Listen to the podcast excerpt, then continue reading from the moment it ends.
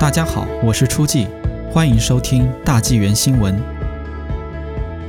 家国在线销售迅猛，但卑诗一成超三成交易用纸币。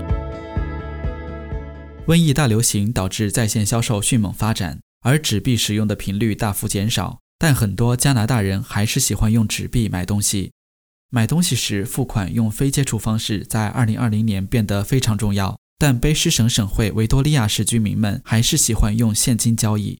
信用卡处理和支付公司 Square 三月二十二日发布了一份报告，分析了加拿大各地的本地贸易数据，显示维多利亚市购物者以现金付款的交易占百分之三十一，居全国城市之首。紧随其后的是卑诗省的素里市和曼省的温尼伯，这两个城市现金支付占了百分之三十。但从卑诗省全省来看，只有百分之二十的交易是用现金支付，而安省和魁北克省现金支付的交易比例分别是百分之二十四和百分之三十二。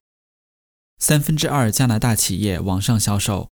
Square 报告说，为了适应病毒大流行，加拿大三分之二的企业都在网上销售商品。加拿大的在线销售的企业数量从百分之四十一增至百分之六十一。在加拿大各省中，在线销售最多的企业省份是萨省，占百分之七十九。其次是亚省百分之六十一，而卑诗省排在第三，有百分之五十七的企业网上销售产品。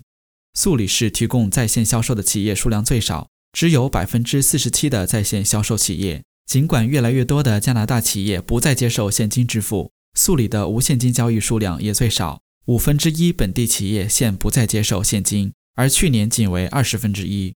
二月。卑诗省政府为小型企业提供了每家最高七千五百元的资金，用于建立或升级其在线销售门户网站，以帮助这些企业度过防疫限制所带来的难关。